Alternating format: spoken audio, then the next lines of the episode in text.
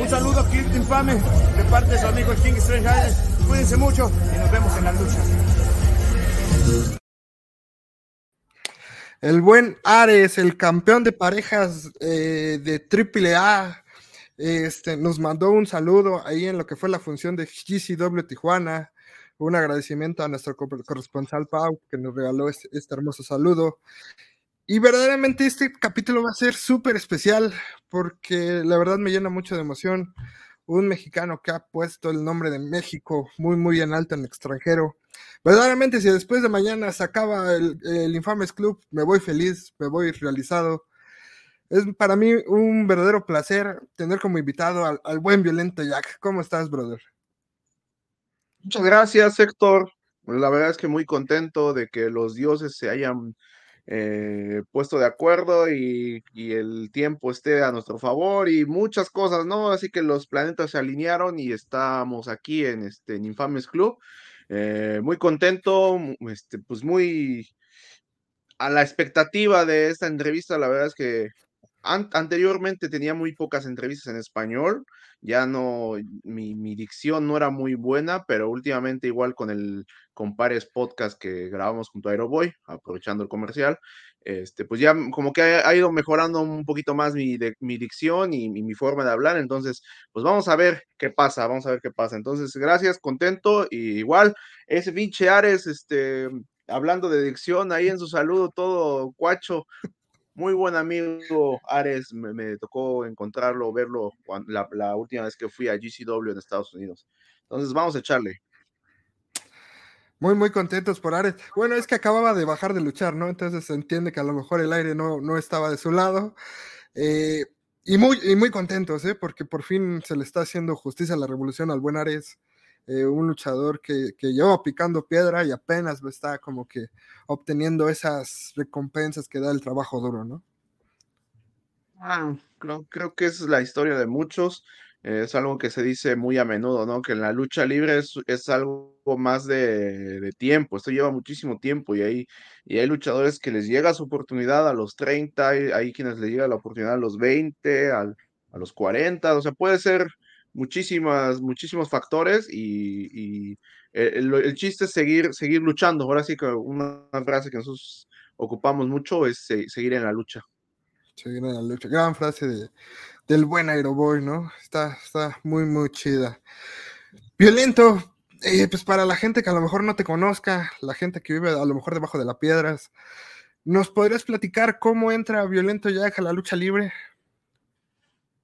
Bueno, si hay gente que, no me conozca, pues obviamente debe de haber un montón, inclusive yo, es que yo ya llevo ya mucho tiempo viviendo en Japón y la verdad es que a mí me sorprende la, la cantidad de luchadores que yo ya no conozco. Es que hay muchos luchadores que en realidad yo veo y no, no los conozco, no, no sabía de ellos.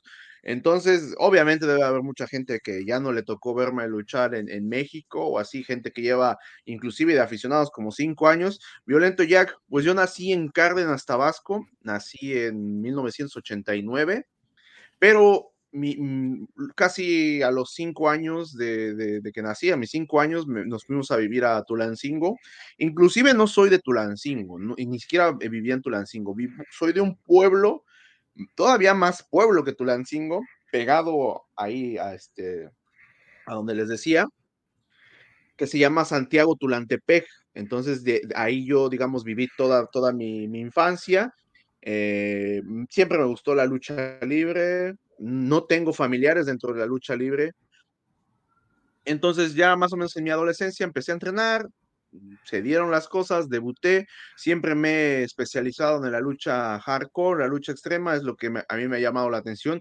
A mí me gusta toda la lucha libre, todos los tipos de lucha libre, algunos más, algunos menos, pero la verdad es que yo cuando vi el estilo de lucha hardcore, fue cuando dije, ah, yo quiero hacer eso. O sea, las sillas, las mesas, las escaleras, es lo que me llamaba muchísimo a mí la atención y yo dije, ah, yo quiero hacer eso. Entonces yo me especialicé en este estilo y llegó el momento que, pues, digamos que rindió fruto tantos años, tanto tiempo entrenando y actualmente estoy viviendo en, en, Tokio, Japón. Wow.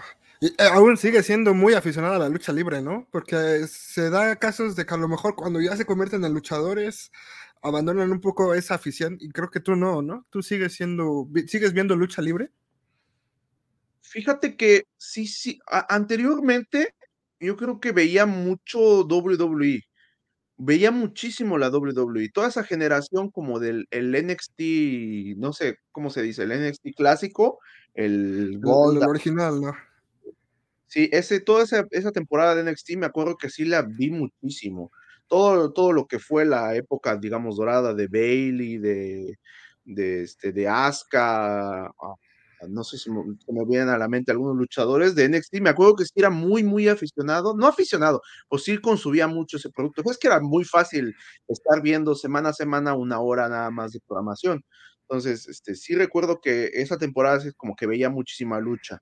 Ahora, actualmente veo más lucha, pero más como esporádica, acá, como que este, este combate está llamando la atención, o este combate me, me, pues a mí, a mí yo lo quiero ver, lo quiero disfrutar, y cuando voy a alguna función eh, como público, porque a veces voy a funciones aquí en Japón, no sé, de, funciones alejadas al estilo de lucha que yo manejo, funciones como de Dragon Gate, o eh, Pro Wrestling Noah, iba mucho a Noah, a Pro Wrestling Noah, porque muchos compañeros, muchos amigos míos luchaban en, en, Noah, entonces se me facilitaba el, que me dieran los boletos. Ya sabes, la gorra, ni quien le corra, ¿no?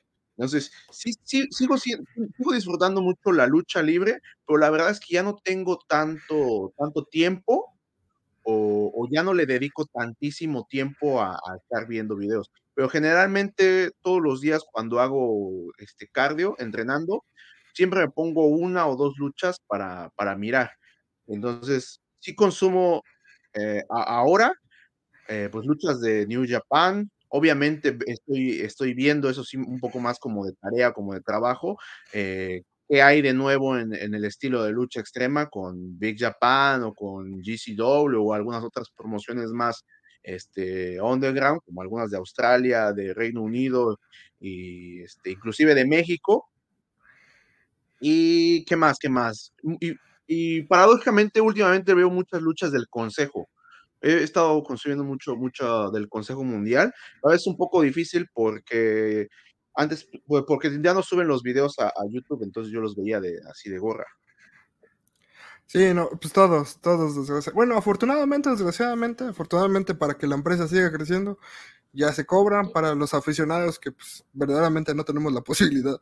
Pues sí, ya vuelve, ya se vuelve difícil, ¿no? Consumir este el producto del se Consejo un poco más, Se vuelve un poco más este, complicado, pero pues a final de cuentas pues, este, es a favor, ¿no? Yo igual eh, soy consciente de eso. Mucha, mucha gente, por ejemplo, muchos comentarios a mí me ponen en mis redes sociales de, este, sube tus luchas, sube tus videos, y pues es como de, pues no, no puedo, o sea, porque si, me, digamos que si la empresa a la, a la que yo pertenezco, obviamente estos videos los vende por pago por evento, o los, o los vende a, en, ciertas plataformas de streaming inclusive, entonces no puedo estar, este, como digamos, sí, eh, pirateando este servicio, ¿no? Para, para compartir. Lo que yo más quisiera que todo el mundo pudiera ver mis luchas, este, en el momento que quisieran, pero la verdad es que no, no es tan fácil. Hay que ponernos igual un poquito en, en, en, la mente, en la cabeza de pues, la gente que está invirtiendo su dinero, ¿no?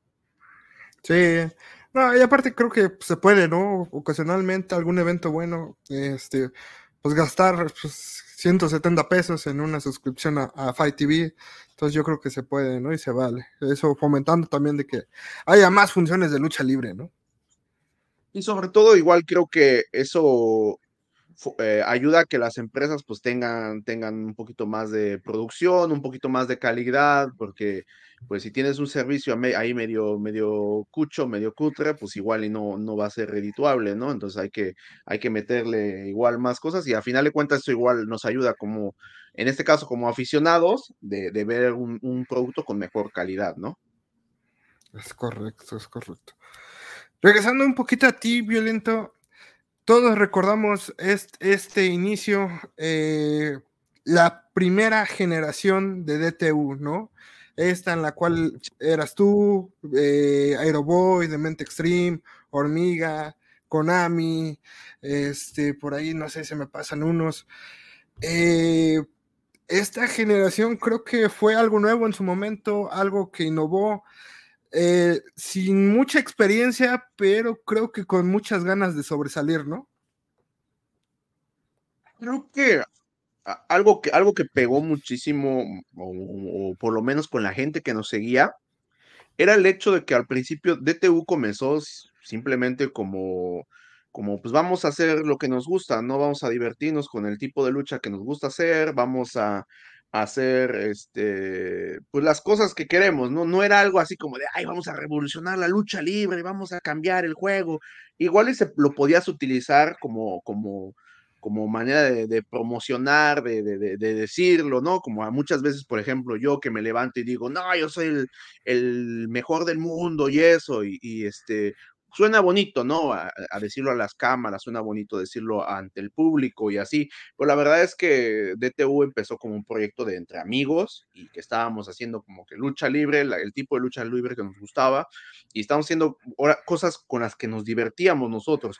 Así empezó yo creo que lo que fue el primer año de DTU y había mucha gente muy talentosa, no, no, solamente en el ring, sino detrás igual de, de, DTU, eh, mucha gente apoyando el proyecto gente como Beto López, que igual y para la gente no lo ubiquen, pero Beto López creo que fue, yo lo he dicho en, muchas ocasiones, fue un parteaguas de lo que son los, los carteles de lucha libre, por lo menos en México, porque él comenzó a hacer los, los carteles de, como lo que hoy ya es muy natural, es muy normal, él comenzó a hacer ese tipo de carteles. Y inclusive yo creo que si se, si se dan a la tarea de investigar un poco, se dan cuenta de que muchos de los carteles, así que dicen, ah, no, este cartel, este póster de, esta función estaba bien chingón, él probablemente lo haya hecho o, este, o se nota claramente su influencia. Entonces, mucha gente igual muy, muy, este, muy talentosa que estaba detrás de DTU.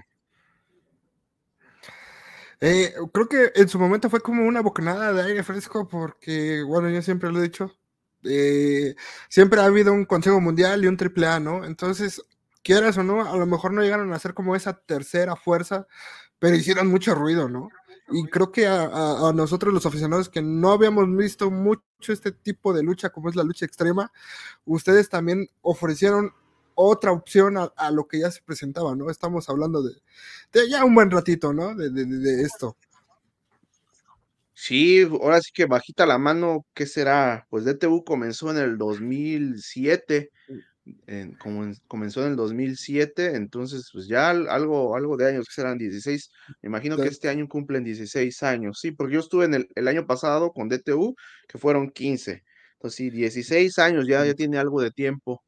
Eh, sí, sí, creo que muchas cosas de las que después eh, derivaron, como que este, este tipo de, porque anteriormente teníamos como que promociones, como que empresas independientes, pero eran como que empresas un poquito más grandes o promociones, ¿no? promociones tal, tal, promociones violento ya, promociones no sé qué era como que este tipo de, funciones que había.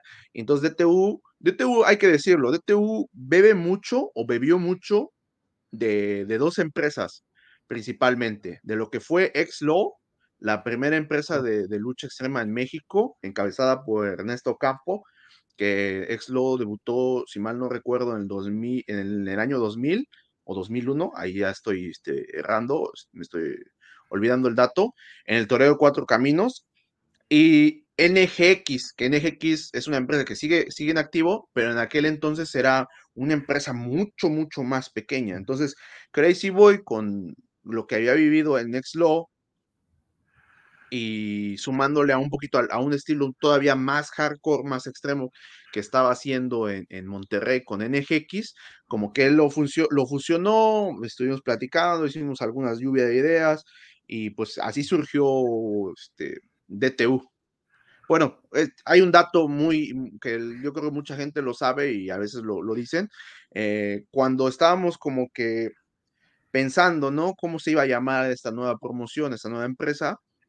Eh, hubo varias lluvias de ideas, entre las cuales la mía fue la, ganadora, ¿no? Porque Crazy no quería utilizar la palabra extremo, porque decía que ya estaba muy choteado, que era algo que ya muy visto. Todas las empresas de lucha extrema se llamaban Extreme, no sé qué, o eh, eh, Extreme, algo, algo así, ¿no? Extremo, no sé qué. Entonces él quería utilizar la palabra ultraviolento. Yo recuerdo que en ese entonces yo le dije que ultraviolento se me hacía una palabra muy, muy fuerte y sobre todo una palabra asociada con, con CCW. La palabra ultraviolencia proviene del libro de La Naranja Mecánica, pero lo popularizó en la lucha, en la lucha libre, lo popularizó CCW. Entonces él me decía que no, no, no, yo me acuerdo que hasta me dijo así como de, ¿qué? ¿Qué? ¿Le sacas a, ese estilo o qué? Y así, ¿no? Así que echándole como que más desgorre. Y se quedó desastre total ultraviolento. La, la, digo, ahora sí que dentro de esta lluvia de ideas de nombres fue DTU, desastre total ultraviolento, el nombre que se quedó, y esa fue mi, mi idea. Fue la, la idea que se quedó. ¿Te agradó el cambio ahora que se llama, ¿cómo? Detección de talentos únicos, lucha libre de TU? Creo que eso más lo, están utilizando como eslogan, como este, detección de talento único. Bueno, de talento único, me acuerdo que lo estaban diciendo. Bueno, bueno, la verdad es que ya tiene rato que no, no estoy como que muy familiarizado con DTU. Sé que ellos han tratado de hacer este cambio para, para ya no ser como que tan, tanta violencia y está bien, ¿no? Va evolucionando las cosas. Eh, todos vamos, vamos cambiando de, cierta manera. Igual llega el momento que, por ejemplo, a mí ya me, ya me llega a pesar un poco el nombre de Violento Jack, porque Violento es como que un nombre bien fuerte. La gente que está familiarizada conmigo y eso, sí es como, ah, Violento Jack, ¿no? Sí, me conocen, todo eso.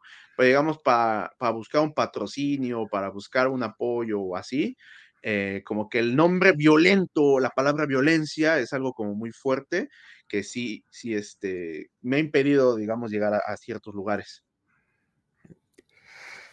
Eh, en su momento, en esta etapa, creo que tú innovaste, o bueno, no innovas porque en la lucha libre creo que nada es inventado, pero sí trajeron muchos conceptos de lucha libre a México, ¿no? Que no habíamos visto. El caso del rancho de Texas. Creo que a ti te recuerdo mucho con una lucha en la cual no había lona, o sea, que era el cuadrilátero y nada más eran las tablas de madera. Una lucha que identifico mucho con Violento Jack. Entonces, sí hubo, ahí de mil lámparas. Entonces, entonces, creo que sí, sí, pues hay un antes y después, ¿no? De, de, de, de, DTU en Violento Jack, ¿no? Sí, claro, claro. DTU es este, una parte fundamental de, Violento Jack. Eh, yo en los primeros, los primeros eventos yo trataba de hacer como cosas diferentes, trataba de estar innovando, ver qué podía hacer, pero más, más como el concepto de, de, de, qué, de qué vamos a hacer, ¿no? Recuerdo que hubo un, evento que se llamaba Aerolíneas Dolotrónicas y era como todo el concepto del evento era como de unas, unas, unas vacaciones a la tierra del dolor, inclusive ese era el eslogan, vacaciones a la tierra del dolor. Entonces ese día, pues como era de vacaciones, yo subí con una, una camisa hawaiana y con una piña, una piña con alambre de púas. Entonces ese tipo de cosas estaba yo haciendo mucho, ¿no? A veces era como subía con una guitarra, a veces subía con, con cualquier cosa que se me ocurriera, inclusive eh, recuerdo que uno de los de las primeras cosas que hice fue cuando fue el primer aniversario de DTU, luché contra Extreme Tiger eh, eh, pues era el primer aniversario, entonces algo que se asemejara a un pastel, llevaba un cacho de unicel y con muchos este, tenedores, tenedores de plástico blancos. Entonces eso se asemejaba como un pastel. Y igual y dirán, ¿por qué tenedores de plástico y no tenedores reales? Pues porque básicamente los tenedores reales cuestan un montón. Entonces, no era tanto por la, la, violencia o el dolor, sino era porque los tenedores reales cuestan mucho. Y entonces ocupé yo no sé cuántas bolsas, cuántos paquetes de tenedores, porque era un, digamos, una tabla grande de los tenedores. Eh, esto que dices de la lucha de ring sin lona, las únicamente tablas, ese tipo de combate lo conocimos Aeroboy y yo en, Japón. La primera vez que viajamos a Japón, luchamos en ese formato.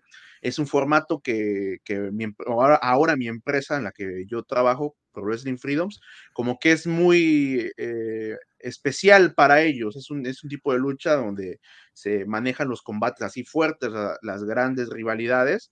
Entonces yo lo conocía en Japón, ese tipo de lucha, y me gustó muchísimo, me gustó mucho eh, este tipo de combate y lo he estado haciendo desde entonces en varias ocasiones, inclusive en México.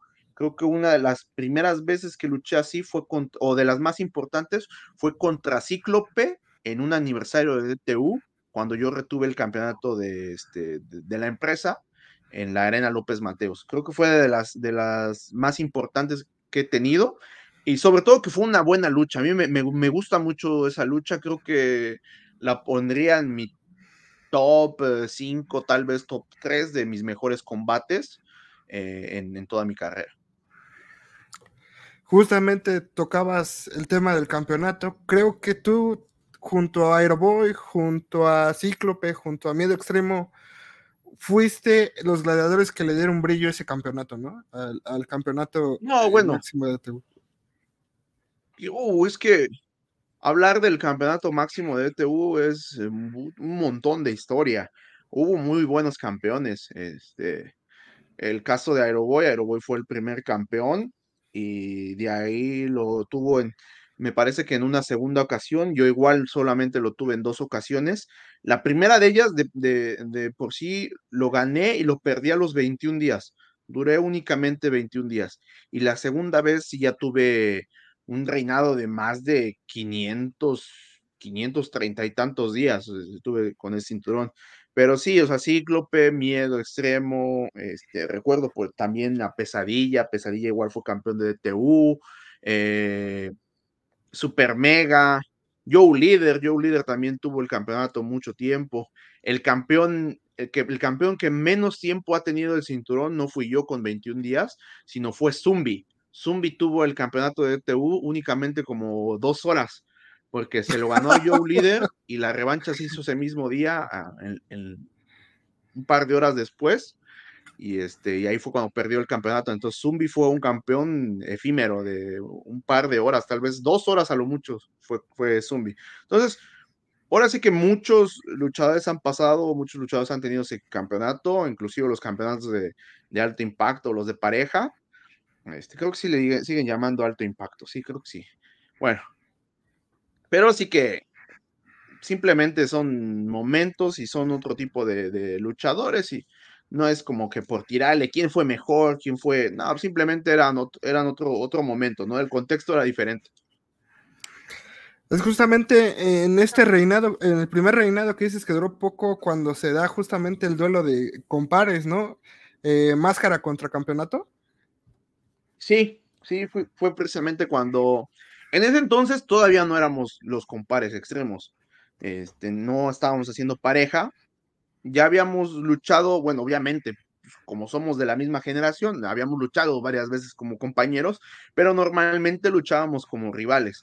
Y en esa ocasión fue cuando Aeroboy me retó por el campeonato. Y este, después de una lucha que tuvimos con los traumas, Aeroboy ganó esa lucha y se, se, se, se, calentó, se le calentó el hocico a mi compadre y agarró y dijo, no, te reto por tu campeonato.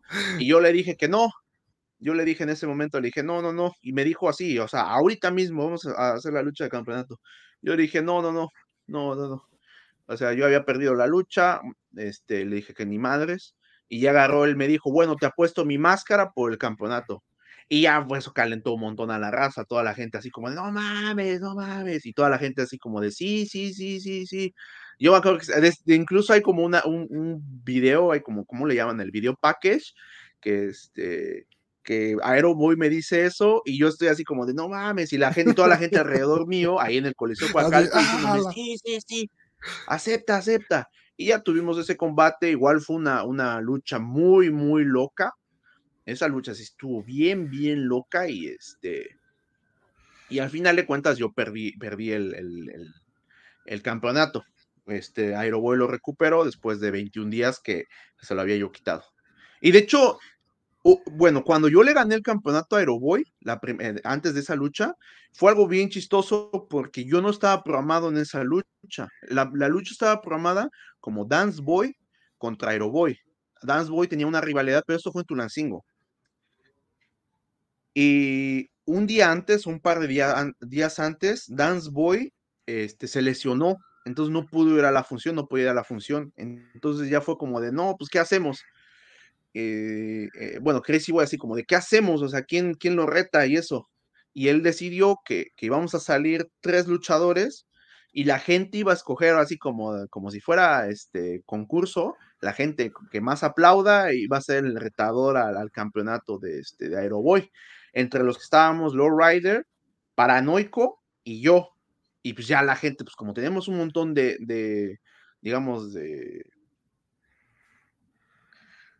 de historia, Aeroboy y yo en Tulancingo hemos luchado muchísimo tiempo, la gente nos conoce, pues obviamente la gente quería ver este, a Aeroboy contra Violento Jack y me escogió a mí. Pero, y así fue como yo me, me, convertí en campeón. Esa lucha es como de esos videos este, perdidos. Yo tengo el video, yo tengo el video de esa lucha, pero ese video lo grabó, lo grabó creo que mi papá o quien era mi novia en ese entonces, pero me acuerdo que, que sale así como que un montón de, de, voces, de, como de, y como de, el que está grabando, entonces por eso nunca lo subí, nunca subí, pero ahí, ahí, ahí debe andar ese video perdido. Wow, no, pues es que tuvieron infinidad de, de, duelos mano a mano, ¿no?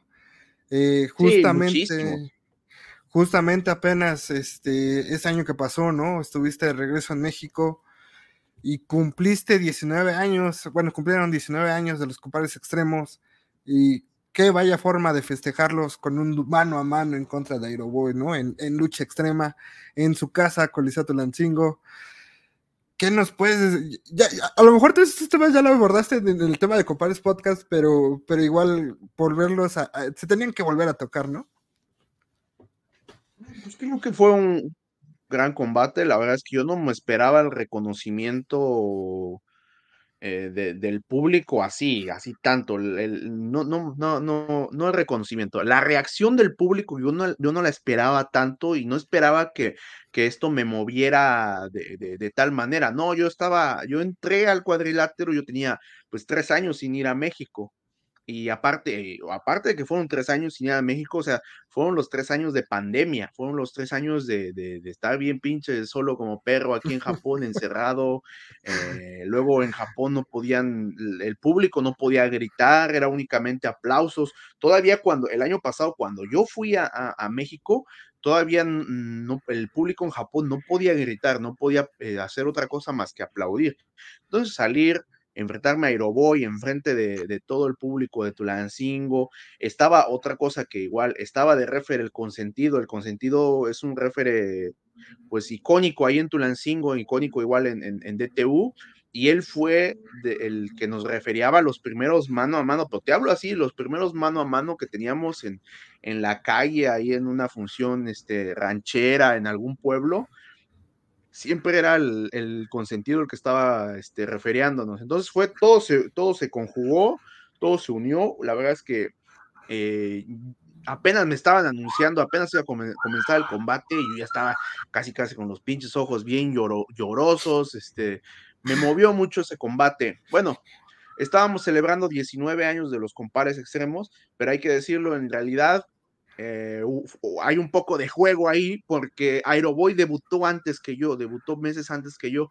Él debutó en el 2000, ¿qué será? A ver, 2003, en diciembre del 2003. Entonces, eh, para esa fecha, Aeroboy estaba cumpliendo 19 años. Yo debuté en el 2004. Entonces, yo este año, en marzo, fue cuando cumplí los 19 años. O sea, fue la celebración de los compares de 19 años, porque lo hicimos juntos, como ya sabes, como los niños, ¿no? Cuando, cuando se llevan un par de meses y sus papás, por, este, por no querer hacer doble fiesta de cumpleaños, ah, ching su madre, vamos a festejarles su cumpleaños juntos. Así, así era. O no sé, así, así le hacían mis papás con, con mi hermano y conmigo, pero bueno, así fue. Pero vaya que había motivo para festejar, ¿no, Violento? Eh, de muchas maneras. De hecho, si, si notas ahí en el logo, dice, o, creo que sí, ajá, sí, sí dice, este, 19 años de los compares extremos. Y, y, y, y Aeroboy cuando me planteó esto de vamos a hacer este, la función de 19 años de compares extremos, y yo le dije, le digo, no mames, ¿quién celebra 19 años? O sea, nadie celebra 19 años, celebran 20 años, o celebran 15, pero nadie celebra 19 años. Y este, y como, ya vi lo pues que dice. Dice, y, ahí por en el eslogan, por eso dice, este, por si no llegamos a los 20, pues sí, obviamente, pues somos luchadores extremos, ¿qué tal si no, si no llegamos? Y, por, inclusive, por ejemplo, este, no sé si sea una exclusiva, pero este año no creo estar yendo a México, porque los, los vuelos sí están muy baratos, muy baratos, no, perdón, muy caros, sí es muy, muy caros, y a pesar que, digamos que Freedom me, me, me cada año me, me, paga mi vuelo, digamos, para que yo me vaya de vacaciones. Este, es una de, de las cláusulas que yo tengo con Freedoms.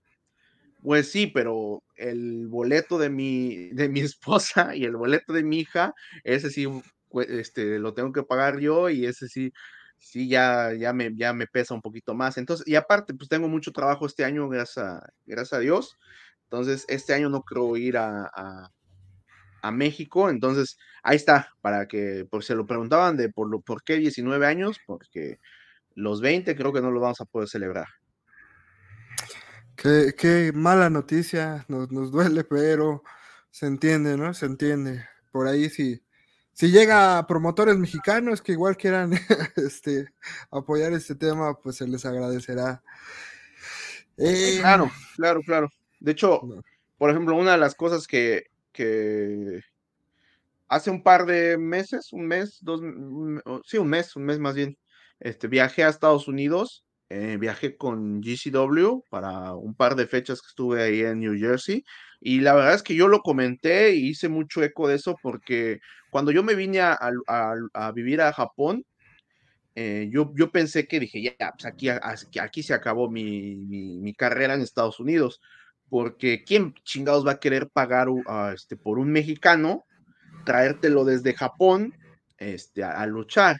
Yo dije, no, nadie va a querer pagarme mi, vuelo desde Japón, siendo que soy mexicano. Y pues ya, sí, o sea, sí salió, GCW me, me, llevó a Estados Unidos, pagando el vuelo desde, desde Japón, obviamente, pues aquí es donde vivo. Este, y nuevamente igual voy a estar este, eh, luchando en, en, GCW el próximo 7 de octubre. Entonces, por ahí, si hay alguien que diga, yo estoy dispuesto a pagarle el vuelo desde Japón a Violento Jack, algún promotor, alguien que se anime, con mucho gusto estaremos por allá por México. Pues, ojalá, ojalá y se dé.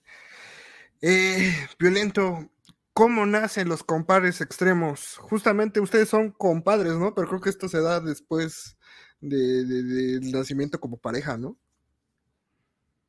Eh, pues es que cuando comenzamos a ser pareja, pues, luchamos como un, par de ocasiones nada más. Teníamos un nombre bien, este, bien chistoso. Obviamente todo el mundo está influenciado en ciertas cosas.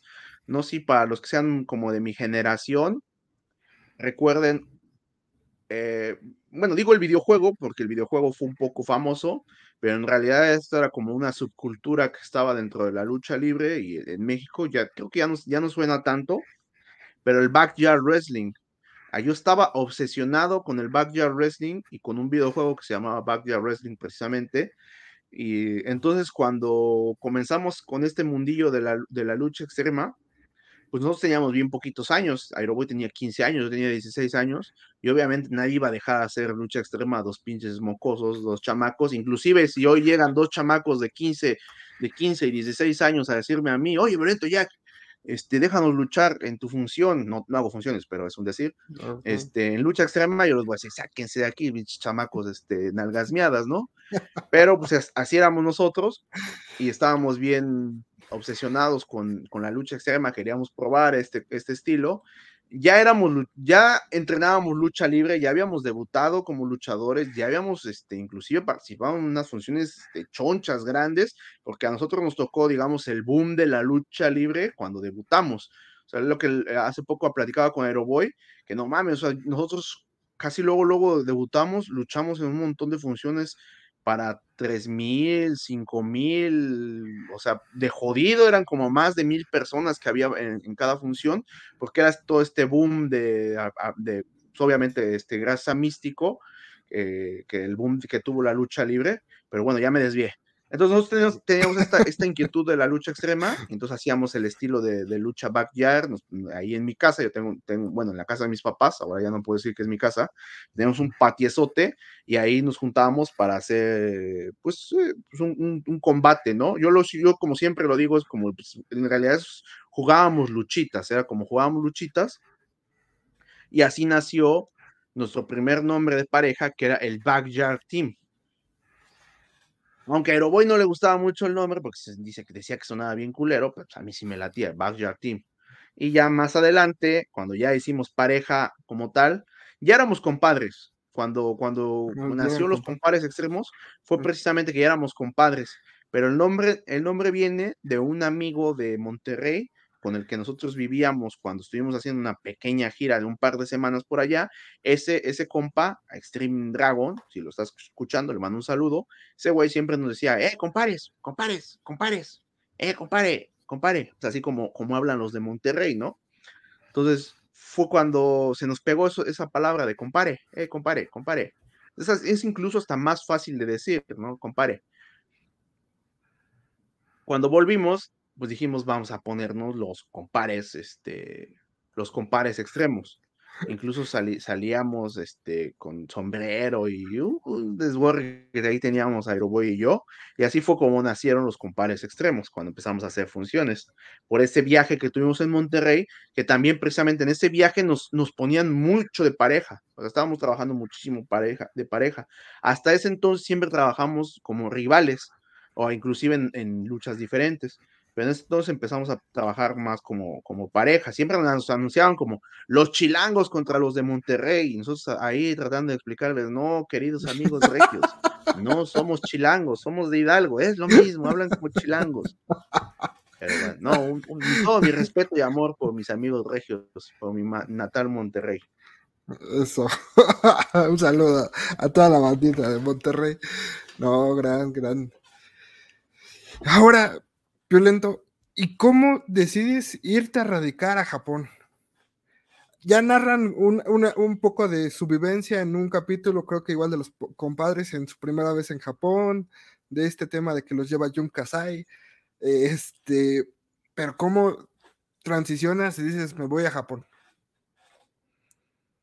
Creo que eh, fue poco a poco. Yo, la verdad, vine, vinimos la primera vez, ¿no? Aeroboy y yo vinimos a Japón, luchamos, les gustó, me volvieron a traer a mí en el 2013 y de ahí estuve haciendo varias giras. Y yo siempre les decía, este, yo quiero estar mucho tiempo, mucho tiempo, por favor, tráigame mucho tiempo. Y siempre me traía nada más que un mes, dos meses o así. Entonces, ya cuando me, la vez que me trajeron seis meses, hubo una vez que me trajeron seis meses que de, de hecho estuve en esa ocasión con miedo extremo, algo muy chistoso porque cuando ellos me dijeron, este, te queremos traer a Japón y bla, bla, bla, pero con alguien más, ya alguien más les dio algunos nombres, yo también les di algunos nombres, ellos escogieron a miedo extremo precisamente porque era un luchador joven que, este, que todavía tenía mucho potencial para subir, ¿no? Yo me acuerdo que inclusive eso me dijeron, porque yo les decía, luego, no, es que Miedo Extremo no ha hecho mucha lucha extrema. Porque en ese entonces, cuando él fue a, México, no había hecho tanta lucha extrema, tenía poquito que estaba escalando. Y recuerdo que me dijeron, no, no hay problema, él va a luchar con, con Kasai, con, con este Sasaki, con, con muchos luchadores y va a poder aprender. Y ya me dijeron, no, pues también. Pero yo pensaba que Miedo nada más iba a ir eh, un par de meses, porque yo, era el que siempre le decía, no, yo seis meses, sí, sí, me aviento seis meses, un año, y ellos me dijeron, no, sí, sí, tráetelo. Hablé con miedo, le dije, oye, vamos, vamos a ir a Japón y bla, bla, bla, ¿puedes ir? Sí, sí puedo. Oye, pero son seis meses. Ah, no hay problema, sí, sí puedo. Pero es que son seis meses, es mucho tiempo. Sí, no hay problema, sí puedo, sí puedo, sí, me lo chingo. Y ya se quería regresar. No, oye, no, déjate. La primera semana, las primeras dos semanas, no. Sin problemas, ¿eh? No, encantado. El primer mes, no. Pero ya lo que fue el segundo mes, yo creo, no, ya estaba bien fastidiado güey, ya se quería regresar. Sí, sí, sí. De hecho, él lo ha dicho abiertamente, no es que lo esté quemando y eso, ¿no? Él dijo, y ya después, él sí les dijo que sí quería regresar, pero ya no mucho tiempo, o sea, que poquito tiempo nada más, poquito tiempo nada más. Y es entendible, o sea, no, no, no es para todos, no es... Japón, la verdad es que es un lugar muy solitario, es un lugar, este, que, o sea, te adaptas o, o, o te come, te come vivo el, todo el régimen, es un régimen militar lo que aquí se vive, entonces es, un, es muy, muy complicado. Pero yo, yo estuve estos seis meses y, me preguntan ya casi al final de la gira, ¿cuándo quieres regresar? Queremos volverte a traer. Y yo les dije, luego, no, pues el próximo año, cuando ustedes me digan, ok, vamos a tramitar tu visa y te vamos a traer, y me trajeron más tiempo, y al siguiente año me trajeron más tiempo y más tiempo, y llegó el momento que yo dije, pues ya, ¿qué le hago la mamada? Pues ya me quedo aquí mejor. Y este, sobre todo porque yo quería tener más funciones y algo que a mí me pasaba es que eh, la gente en Japón me decían, ah, estás en, este, estás en Japón, pensábamos que ya te habías regresado a México. Y la gente, por ejemplo, igual en México, cuando yo regresaba a México me decían, ay, pensábamos que todavía seguías en Japón. Este, entonces yo me regresaba a México, no tenía casi funciones, porque la gente era como de, ay, pensábamos que seguías en Japón. Me regresaba a Japón y me decían lo mismo. Ah, pensabas que, pensábamos que seguías en México, era un pinche desmadre. Entonces yo ya les dije, le digo, no, pues ya me quedo aquí mejor, ¿para qué me regreso a México? Y así fue, me quedé aquí en México, ya, pues, tuve mi, ya me casé, ya tuve mi, mi, niña, tengo una hija de tres años, estoy este, casado ahí, eh, este, y pues ya de eso, de eso ya tiene pues, casi cinco años, cinco años, bueno, obviamente mi hija no mi hija tiene tres años, pero ya tiene cinco años, cinco años que me quedé, o que estoy viviendo aquí en Japón, voy para los seis años, me parece. ¿Te ha sido difícil esta transición justamente de ser mexicano en Japón? Eh, hablando desde que es un idioma diferente, hablando que es una cultura diferente, hablando de ¿cómo decirlo de forma alegre? Creo que el japonés es una persona muy tradicional, ¿no? Entonces todavía creo que a lo mejor el que no te conozca que eres luchador te ve con, ojos de, de ah, extranjeros, regresa a tu casa, ¿no? ¿Te costó eh, trabajo adaptarte tanto en el tema cultural como en la lucha libre? porque el estilo de lucha libre japonés es diferente al estilo de lucha libre mexicana, ¿no?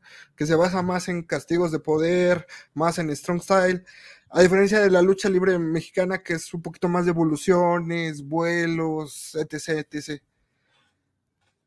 Fíjate, la parte luchística creo que fue lo, más sencillo, lo, lo, más sencillo. Sí tuvo obviamente su chiste y podría hablar muy a profundidad de, de lo que es la lucha libre, eh, o esta evolución y la diferencia de estilos, pero la verdad es que es la parte más, mm, digamos, más divertida, ¿no? Este, aprender otro estilo de lucha, este, ah, esto se adapta perfectamente a lo que yo conozco, esto se adapta perfectamente a, mi estilo. Aparte que siento que para mí, adaptarme a la lucha libre en Japón ha sido muy sencillo porque yo siempre he sido como que un luchador con, con muy explosivo. Yo algo que decía cuando estaba en México es que mi estilo es contundente hay muchos luchadores que hacen cinco o seis evoluciones muy bonitas, muy acá, pues yo con un golpe que daba, o sea, con ese ya tenían, ¿no? Entonces, es, un estilo que se adapta mucho al, al, japonés. Y aparte que yo he entrenado con, desde, eh, aquí le llaman Renshusei, que son los estudiantes, los que todavía no han debutado. he entrenado con muchos de ellos, eh, he visto su evolución y digamos que he aprendido paso a paso este, el estilo de lucha japonés. Porque sí es muy, muy diferente a lo que, lo, que manejamos en México. Hace poco escribí algo este, que como que resume a la perfección lo que es la, lucha, la lucha en, Japón. La lucha en Japón se basa en el espíritu de lucha, el espíritu de pelea. Aquí le llaman fighting spirit, que significa que es como o sea, puedes hacer muchas cosas muy bonitas y evoluciones muy chidas y eso, pero necesitas mostrarle a la gente que quieres ganar, mostrarle al público que quieres ganar. Es esa, garra, esa fuerza de, que, ustedes lo pueden notar, se, nota muchísimo con los luchadores más jóvenes que, tienen ese, eh, si estuviéramos en la película de Rocky, diría que tienen el ojo de tigre, ¿no? O sea, tienen esta garra, esta, esta forma de, luchar. Para ellos no es tan importante que, hagas algo tan bonito, como por ejemplo, la verdad es que sí es en México, y yo me lo notaba, por ejemplo, yo cuando debuté, eh, yo sentía que era mal luchador porque yo no podía hacer tantas cosas como los otros. Obviamente, yo, yo, era, yo siempre he sido un peso completo, peso semi completo natural, natural, o sea, siempre mido 1,83, actualmente me peso 100,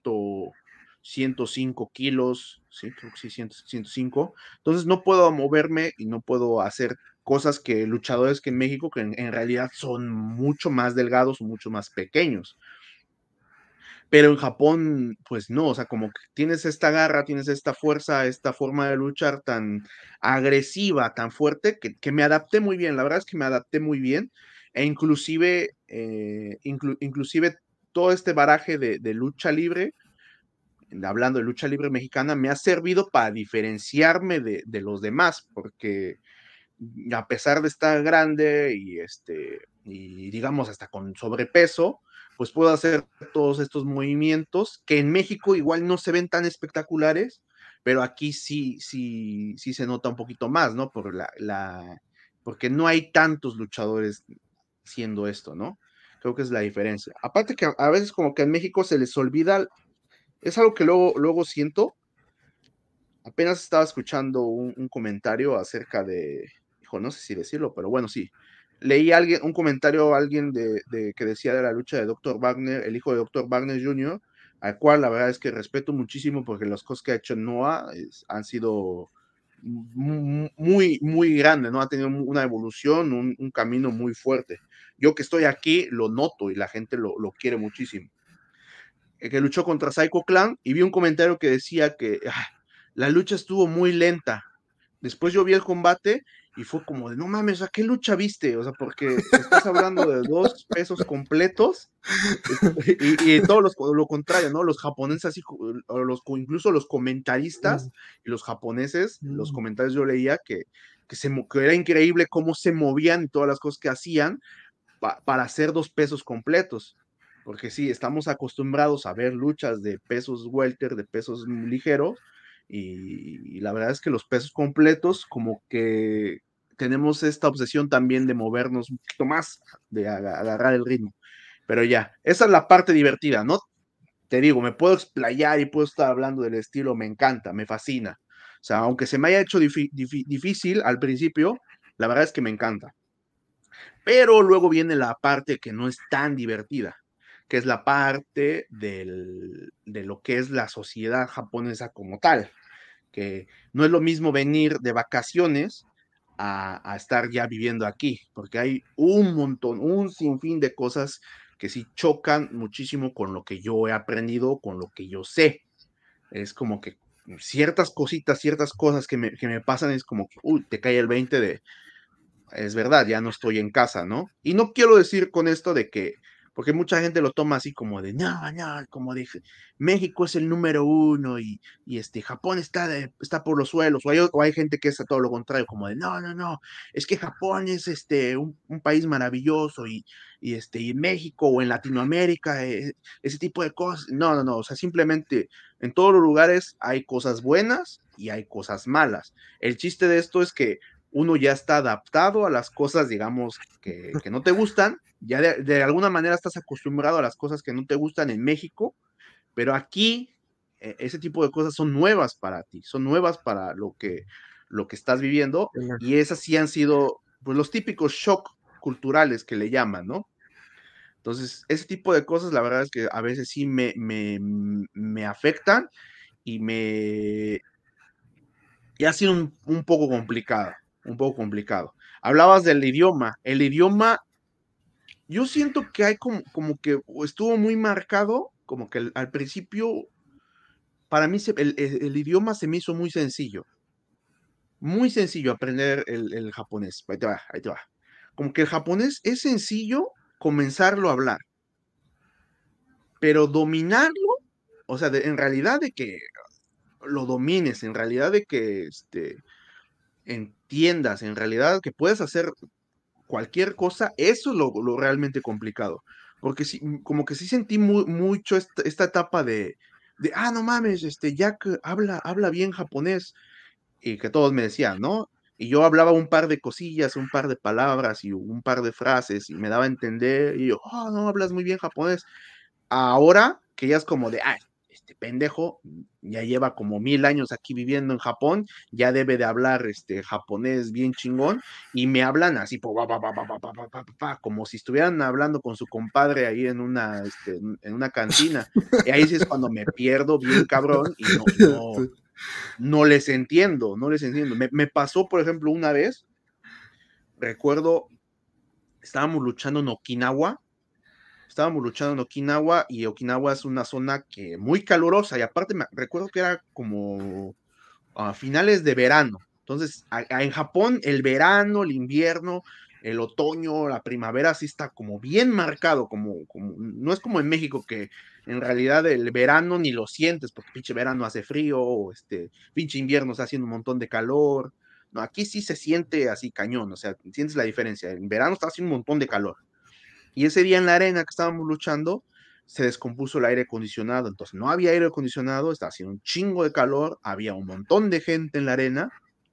Yo recuerdo que termina mi lucha, yo bañado, bañado completamente en sudor, entro al vestidor, luego, luego, botella de agua estoy tomando, y uno de los, los, este, los estudiantes, lo que hace te decía, los Renshosei, de los estudiantes que todavía no debutan, traía mis cosas, mi, chaleco, este, mi playera, lo que uso para la presentación, me la da. Ah, gracias, estoy acomodando esto. Y cuando veo, ¡pum! cae al suelo el cabrón. Y yo así como de, hey, hey. Y nadie se había dado cuenta. Como que todos estaban en su rollo en el vestidor aparte eran varios vestidores, y nadie se había dado cuenta. Yo le digo, oye, este güey, ¿qué le pasó? Y ya todos como que se acercan, le dio un, golpe de calor, este, estaba deshidratado. Pues dije, no soy doctor, ¿qué chingados voy a hacer aquí, no? Y yo agarro, me salgo, estaba yo en el área de baite, del área de la venta. Entonces veo que sale, sale uno de los luchadores, habla con la esposa del dueño de la empresa. Ella no es luchadora, pero ella se encarga de las cosas de, del staff y de la producción del evento. Habla con ella y sale la esposa del, dueño de la empresa corriendo, echa la madre, echa la madre corriendo. Yo dije, ¿qué pasó? Dije, ya se murió este güey. Yo estaba pensando, dije, algo pasó. El luchador agarra, viene a mí y empieza a hablarme pero bien rápido y un montón de cosas. Por favor, backstage. Y yo de todo lo que estaba diciendo, o sea, lo estaba diciendo rápido. Aparte, te hablo que esto fue hace cinco años, no hablaba yo tanto japonés como ahorita. Y este, yo no le entendía, no le entendía. Y yo le digo, le digo, perdón, no te entendí. Y me lo empieza, vuelve a decir, pa, pa, pa, y yo como de, güey, o sea, no, lo siento, lo siento, no te entiendo. Ya me dice, no, no te preocupes. Y ya va, busca a alguien más y le, y le, y le dice, papá. Y ya no, yo estaba como de puta, ¿y ahora qué, qué habrá pasado? Entonces veo que entra la esposa de la, esposa del dueño de, la empresa y traía cargando una, una, bolsa.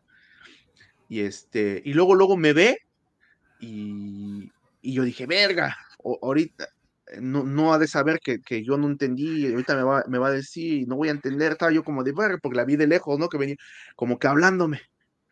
Y ya llego y así como, ¿qué pasó? Y agarra, me señala la bolsa y, me dice el nombre del luchador, Sugi. Este, como, y, y, me hace así. Y me dice, por favor. Y ya luego, luego entendí, ah, que le lleves la bolsa a ese güey. Yo, sí, claro. Y ahí voy con la pinche bolsa y se la llevo, ¿no? Pero el otro güey, o sea, no me pudo explicar con poquitas palabras de que cuando venga me traes la bolsa luego, luego en chinga, ¿no? O sea, como de, no sé qué tanto me estaba diciendo, pero así como que pasa, pasa a menudo ese tipo de cosas que era algo tan sencillo, pero no sé, me lo, me lo trataron de explicar con tantísimas este, palabras que ni madres. Pero ya, total, que el, ese compa no, no, no se murió, no se murió. No se murió no. se murió, pero sí tuvo, tuvo que venir la ambulancia, estuvo hospital, hospitalizado como dos días el güey. No, qué fuerte, qué fuerte. No, y, hasta los mismos rituales, ¿no? Como dices, este tema de que el tema del dojo japonés, que creo que sí se aplica en varias empresas aún, este, también es otro tipo de ritual, ¿no? A diferencia de la lucha libre mexicana, ¿no? Sí, en la lucha libre mexicana es como si fuera un gimnasio de un gimnasio de pesas. Tú pagas una, una mensualidad, eh, pagas un instructor, hay, hay gimnasios que incluso, bueno, pagas el, lugar, ¿no?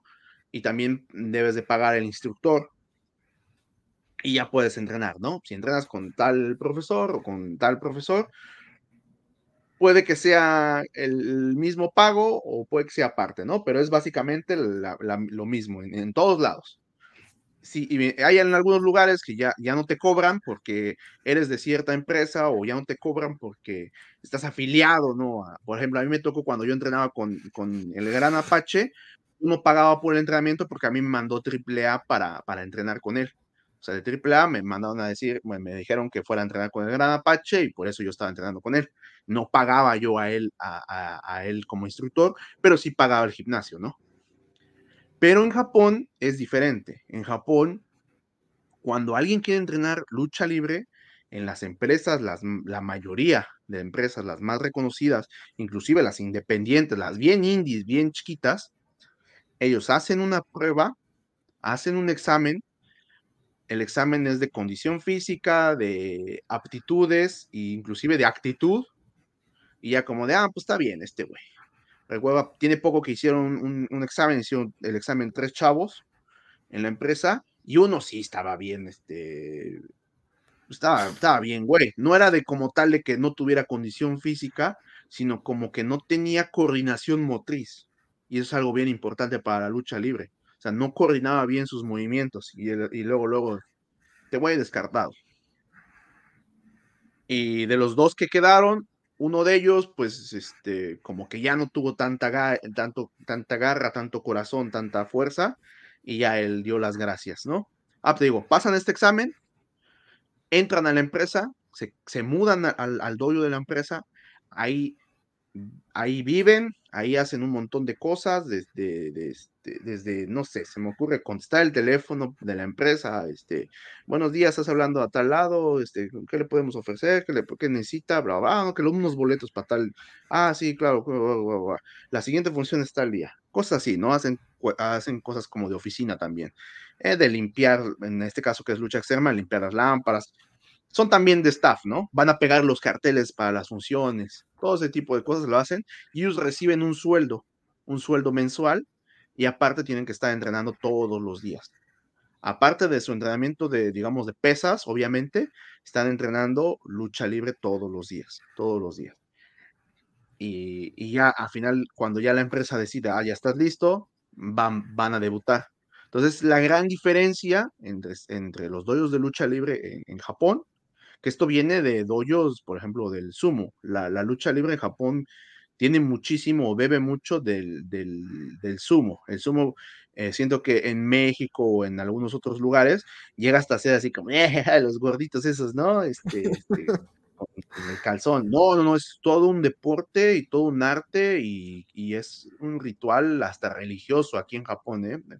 La verdad es que yo estoy fascinado con el, el, el sumo me encanta, me fascina. Es, es más, pues, bueno, el otro día me regalaron ahí una toalla, de este, ahorita que la tenía aquí a la mano. Y muchos de estos rituales provienen de, del sumo.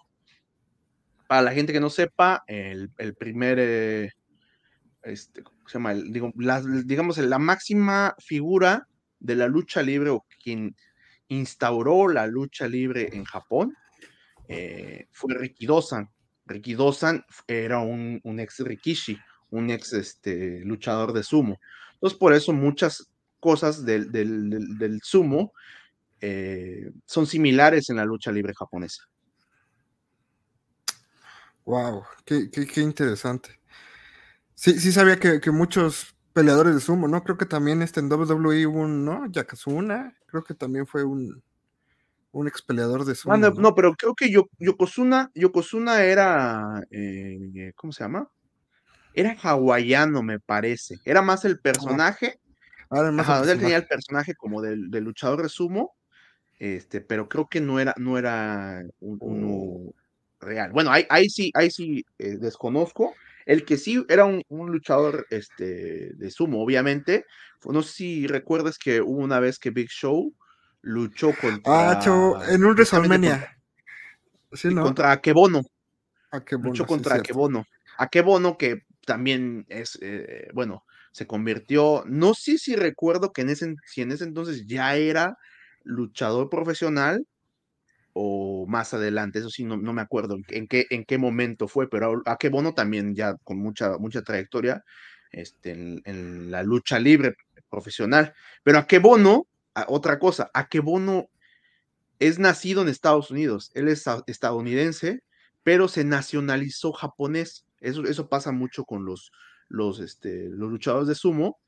Eh, hay muchos que son extranjeros, pero cuando llegan a Japón, como aprenden todo el arte, todo lo que es de la lucha de sumo, inclusive el, idioma, ellos se naturalizan este, japoneses.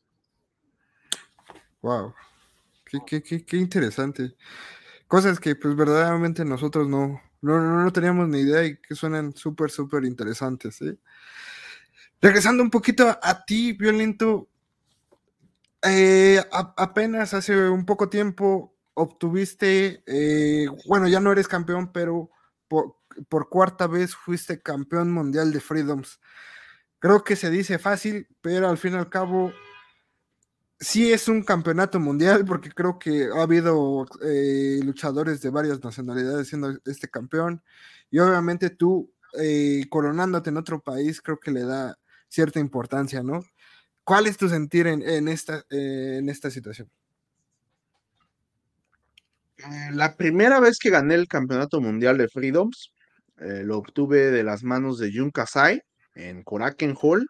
Y no, si fue, o sea, recuerdo que en esa ocasión fue, fue algo muy especial. Todas las veces que he ganado el campeonato han sido especiales, pero recuerdo, obviamente, eh, la, primera, la primera vez lo recuerdo con especial cariño, porque se conjugaron muchas cosas yo luché con Kasai, ¿no? En Coracuen, le gané. Eh, ese día en la lucha semifinal se lesionó un, luchador y lo, lo, llevaron al hospital. Yo en ese entonces, yo no tenía internet en mi teléfono, no tenía wifi, ¿no? Estoy en un, traía mi teléfono, digamos, de México. Estoy hablando que esto fue hace, en el 2016, creo que fue. Entonces yo no tenía internet en mi teléfono y saliendo de Coracuen, nos fuimos al hospital a ver a este compa que, que, estaba ahí internado, que creo que lo iban a operar. Y recuerdo que estuvimos toda la noche. De hecho, estuvo, muy chistoso porque eh, Sasaki, el dueño de la empresa, y su esposa, estábamos con ellos y estaba Miedo Extremo también. Miedo Extremo era su, primera lucha en Japón. Y recuerdo que Sasaki-san nos dijo así como eh, el dueño de la empresa, le dijo a su esposa como de, no, pues creo que esto va para largo, si no, ya ustedes este, regresense, yo aquí me quedo y ya mañana o al rato veo cómo me regreso a, la, oficina. Y este, recuerdo que miedo a Roy dijo, y le dijo al jefe, le dijo a Sasaki, le digo, no, no, no, o sea, eh, pues él estaba bien emocionado, ¿no? Era su lucha de debut en Japón y todo. Y, y, me acuerdo que dijo algo bien, bien, este, bien de barrio, bien de, bien mexicano dile que llegamos juntos y juntos nos vamos. Y ya yo como pude, y ya, eh, dije, no, no hay problema, no hay problema, aquí, aquí los esperamos. Llegamos juntos y juntos nos vamos.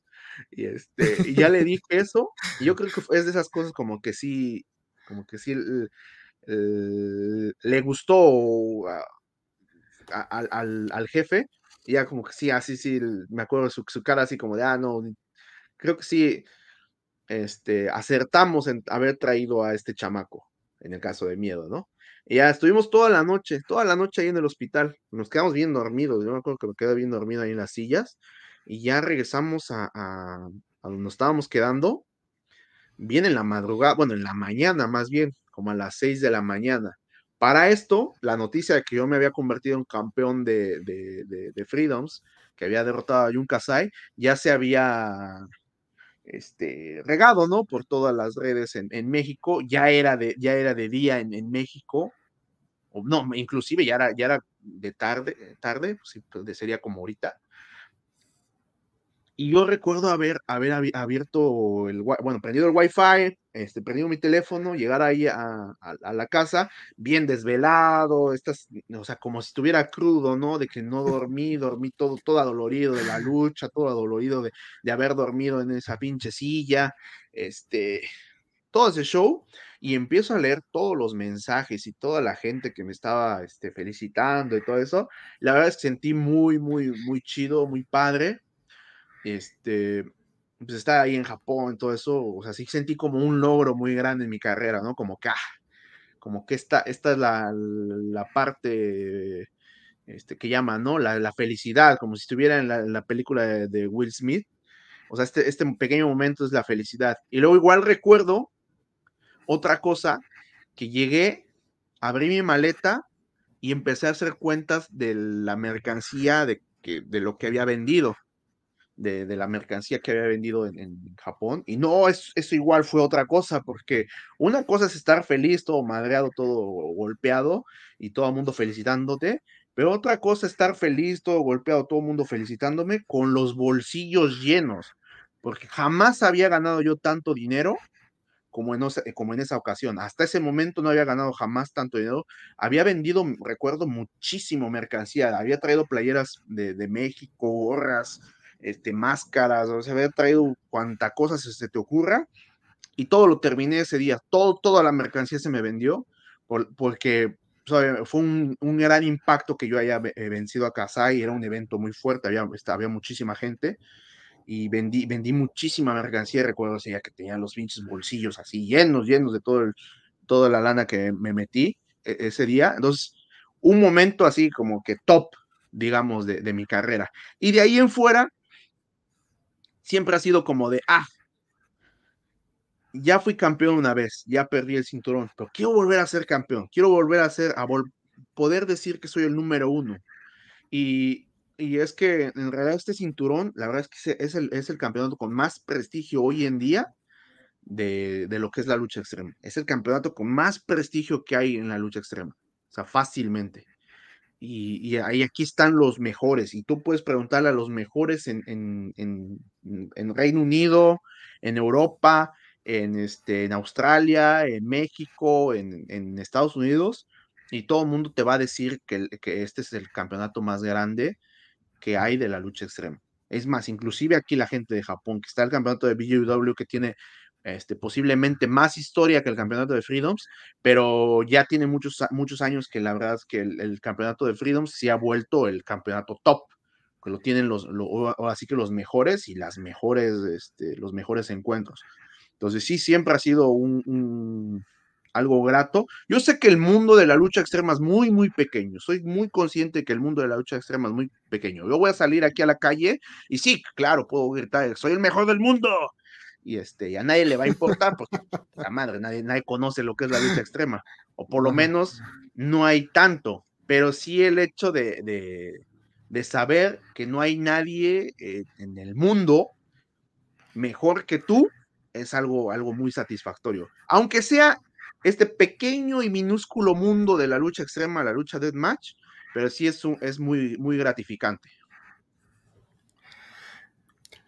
Y como dicen, ¿no? Pues es, al fin y al cabo es campeonato mundial, ¿no? Y yo creo que tiene más prestigio que tal vez aquí en México, desgraciadamente, se abunda, eh, se, ha, se, ha, hecho mala costumbre del tema de los campeonatos, llamarlos mundiales, cuando verdaderamente no se exponen en el mundo o no se exponen ante luchadores extranjeros.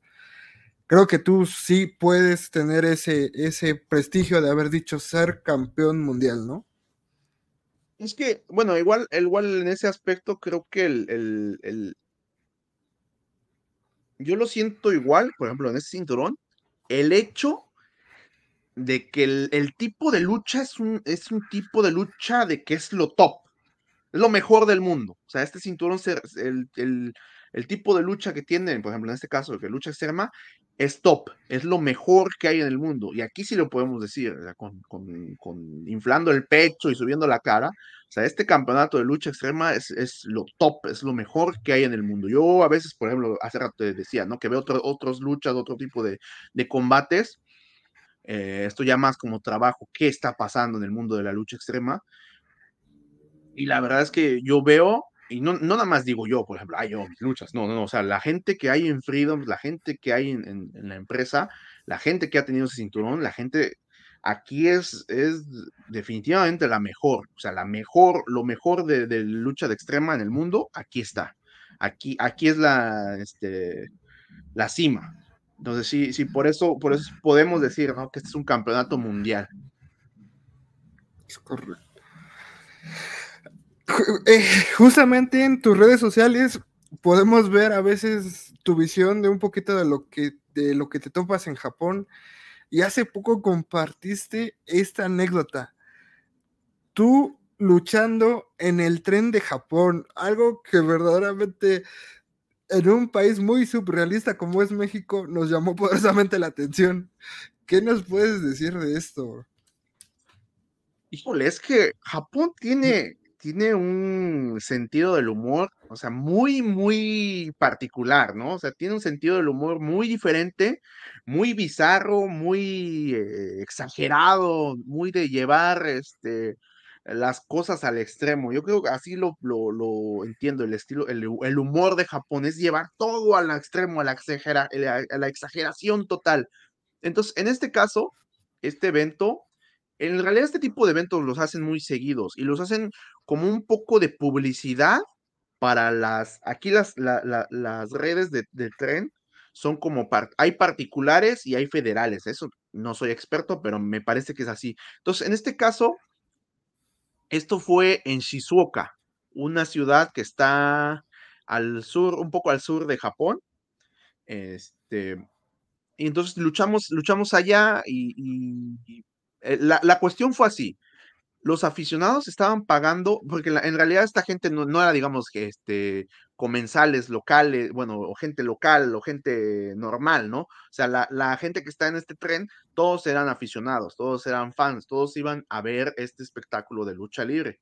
Apenas se hicieron lo mismo, pero en el Shinkansen, que es el, este, el, metro, el, tren bala, el tren bala.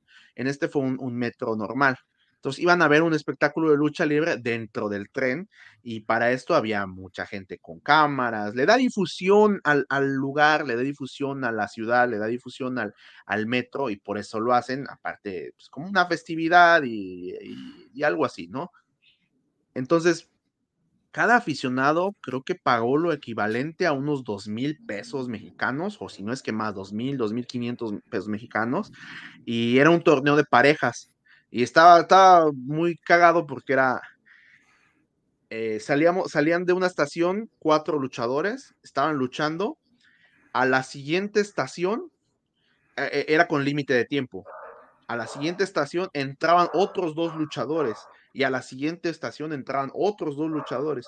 Entonces nosotros andábamos esperando en, en, en alguna estación, nos movíamos en coche, estábamos en una estación, llegaba el tren, se bajaban los que habían perdido, ya nos subíamos los que, los que, los que seguíamos, ¿no? Y así estábamos luchando de ida y de vuelta. Ya al final fue una campal y estuvimos luchando. Y ese tipo de eventos hemos hecho, pues, muchas cosas seguidas, como, como así.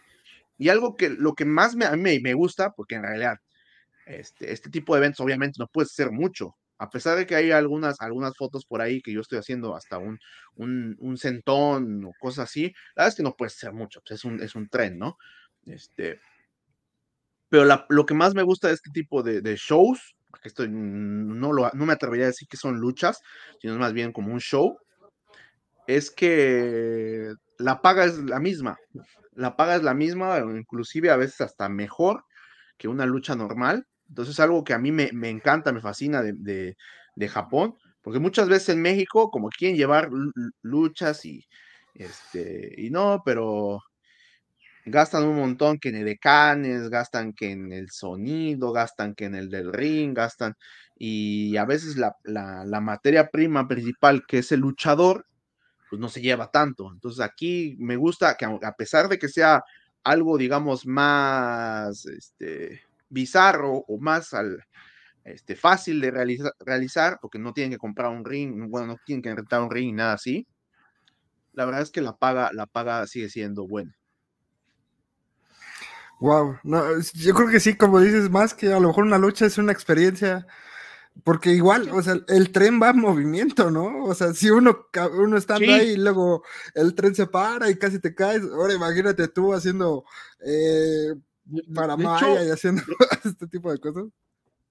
Recuerdo mucho, eh, hubo un momento que, que, iba, no sé qué iba a hacer, creo que iba yo corriendo, como que iba a dar un antebrazo, un, una tacleada, y en ese momento el tren agarró una curva y sí fue como de, espérame, espérame, espérame, espérame, espérame. Y, este, y me, agarré, me alcancé a agarrar y el, y, se iba moviendo así el tren a madres. Y esa curva, había una curva, porque fuimos de ida y fuimos de regreso, pero sí había una curva que sí estaba como que muy, este, prolongada. ¿cómo se dice? Muy, muy prolongada, muy, muy, la agarraba muy fuerte. Esa curva sí se sentía muy, muy, muy cabrón. Pues sí, afortunadamente nadie se lastimó, no hubo nada que, este, que lamentar, pero sí ese tipo de, de, shows. Y, por ejemplo, y es que eh, es la pinche versatilidad de, de, lo que hacemos, porque aquí en Japón me han invitado a hacer un montón de cosas, o sea, eh, hay, un, hay un tipo de arte escénico que se llama rakugo, que es un tipo en kimono que se sienta en un cojín delante de una audiencia y empieza a contar historias.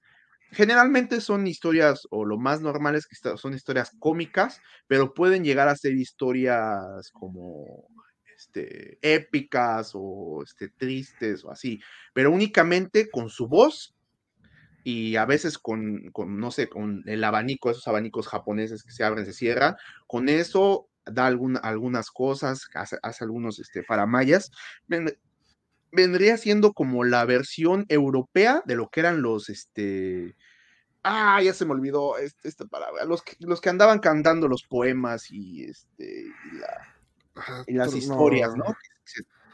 Trovador no era, no, tiene un nombre, ¿no? No, no, no. Jilgueros, juglares, bueno. Juglares, ¿no? Creo que sí son juglares. Creo que sí vendría siendo como que esa parte. Y me invitaron a, un evento de esos, y ya estaba yo con mi kimono, y ya hicimos ahí un show de comedia. No lo hice solo, lo hice con los, los les llaman maestros, a, a, estos Rakugo, Rakugoka, este, que, que, hacen este tipo de arte escénico. Igual, o sea, he tenido experiencias así, aparte de la lucha, muchísimas, muchísimas. Incluso hace poco me invitaron también en el Museo Nacional, este, de historia de, de ¿cómo se llama? Bueno, el Museo Nacional de Tokio me invitaron a una, una exposición de, de, piezas de Mesoamérica, eh, específicamente teotihuacanas, mayas y azteca y me invitaron en ese evento. Hubo varios eventos, no nada más estuve yo, digamos, como yo estuve el main, el main event, no, hubo muchos eventos, muchas pláticas. Estuvo Último Dragón dando igual una plática, eh, eh, un día diferente, y estuve dando un día una plática acerca de las culturas este, mesoamericanas, el por qué las máscaras, es cómo se relaciona esto con la lucha libre. Entonces, la verdad es que he tenido muy buenas experiencias, he hecho muchísimas cosas aquí y no nada más, digamos, relacionado con la lucha, pero también cosas muy diferentes y algunas de ellas este, realmente increíbles. Wow, qué genial, qué genial y qué genial que, el aficionado a, la lucha libre también ya, ya te agarre, ¿no? Como uno de sus favoritos. Creo que eso está, está muy, muy chido también, ¿no? Sí, claro, siempre el, apoyo de la gente es este es algo que apreciamos muchísimo, es algo que, me gusta. Hablando, hablando como tal de del algo que estoy muy agradecido es que la gente en México me sigue recordando, me sigue apreciando, me siguen mandando mensajes. Mucha gente apenas me, me está conociendo, mucha gente me conoce, me conoce por, digamos, por la, por eh, las cosas que comparto de Japón, por las cosas que comparto de la lucha libre. Eh, la verdad es que estoy muy contento que la gente no me, no me haya olvidado, ¿no? Porque puede ser muy fácil, ¿no? Violento ya tantos años estar fuera de México y este... Y, sin ver mis luchas o no es tan fácil ver mis combates, es algo que estoy agradecido que sigan, sigan ahí al pendiente de su servidor. Y por algo, eh, por este nivel de lucha extrema, también, como dices, la empresa GCW te ha volteado a ver. Fuiste retador a su campeonato ultraviolento de GCW. este, en contra de esta, ay, Rina Yamashita. Rina Yamashita, te quedaste, desgraciadamente no pudiste coronarte campeón, campeón de esta, también de esta organización, pero creo que disfrutaste mucho este duelo también, ¿no?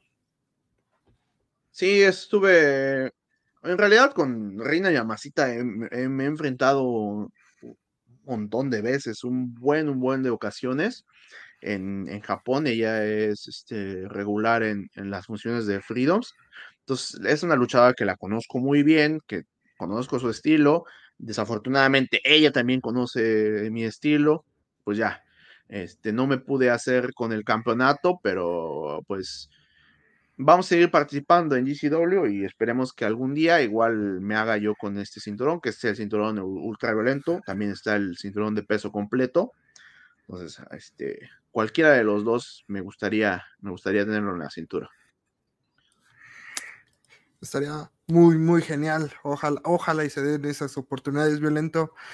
Y lo que viene, ¿no? Este próximo 7 de octubre, una lucha que nos llamó poderosamente la atención. Team GCW en contra de Team Freedoms en la ciudad de Atlanta. El Team Freedoms va a ser conformado por Jun Kasai, Masashi Takeda, Takashi Sasaki, Violento Jack y Toru Soguro. Disculpen mi japonés, la verdad soy medio güey y luego con estos nombres pues no se me dan, pero y también el Team GCW que es conocidos, ¿no? Conocidos tanto por la afición mexicana como por Violento Jack, los macizos Cíclope, Miedo Extremo, Rina Yamashita, la antes mencionada, John Murdoch y Nick Cage. Violento, algo que nos puedas decir de este evento que se ve perroncísimo. Ah, primeramente, la cuestión de los nombres, no te preocupes. La verdad es que a mí igual me cuesta un montón de trabajo los nombres de esos cabrones. Ah, este, hay muchos que luego, luego yo tengo de compañeros y, o sea, llevamos, o sea, años, te hablo de que llevamos años de compañeros y yo, o sea, escojo su nombre, su nombre, el que se me haga más fácil y yo los llamo por ese nombre.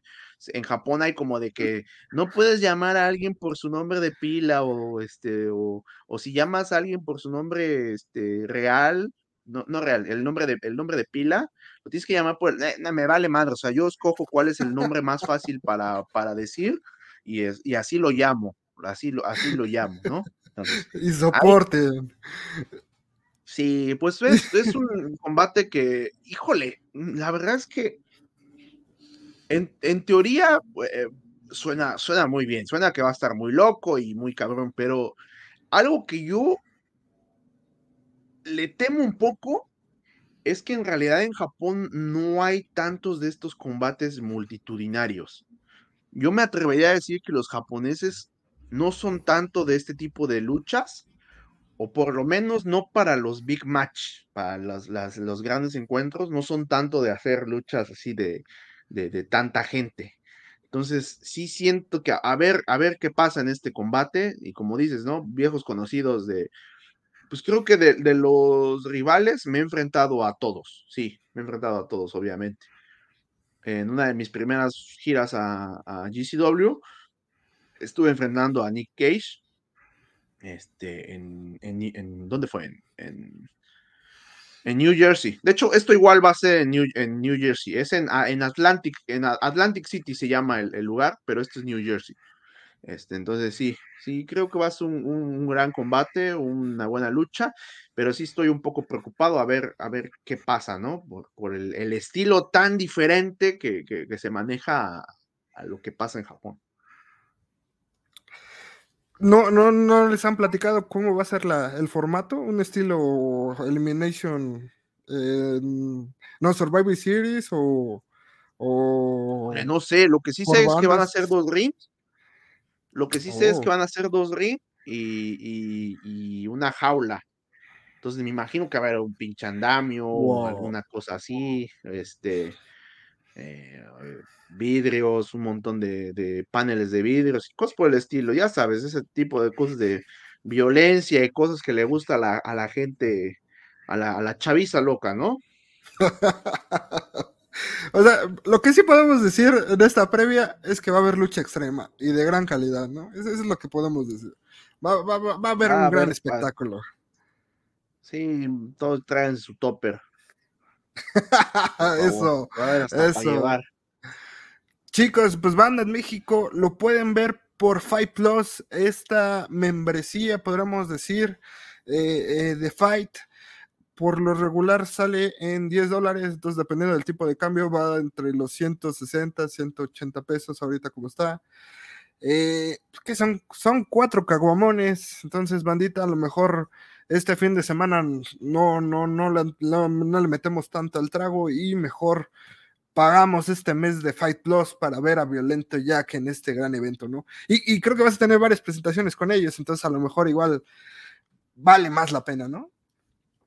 Al día siguiente igual me parece que voy a estar este, con ellos y me imagino que igual van a transmitir su función de Korakuen, que esa es el 12 de, bueno, hay una función el 10 en Shinkiba, eso ya es en Japón, y hay una función el 12 Así que no sé en cuál me vaya a presentar yo, porque a veces este, dicen, este, vas a luchar, y a veces este, a la mera hora dicen, no, no es cierto. Y entonces, bueno, si no lucho yo, igual van a, van a estar los macizos, ellos sí de, ley deben de estar, entonces, para que la gente ahí los, los vea.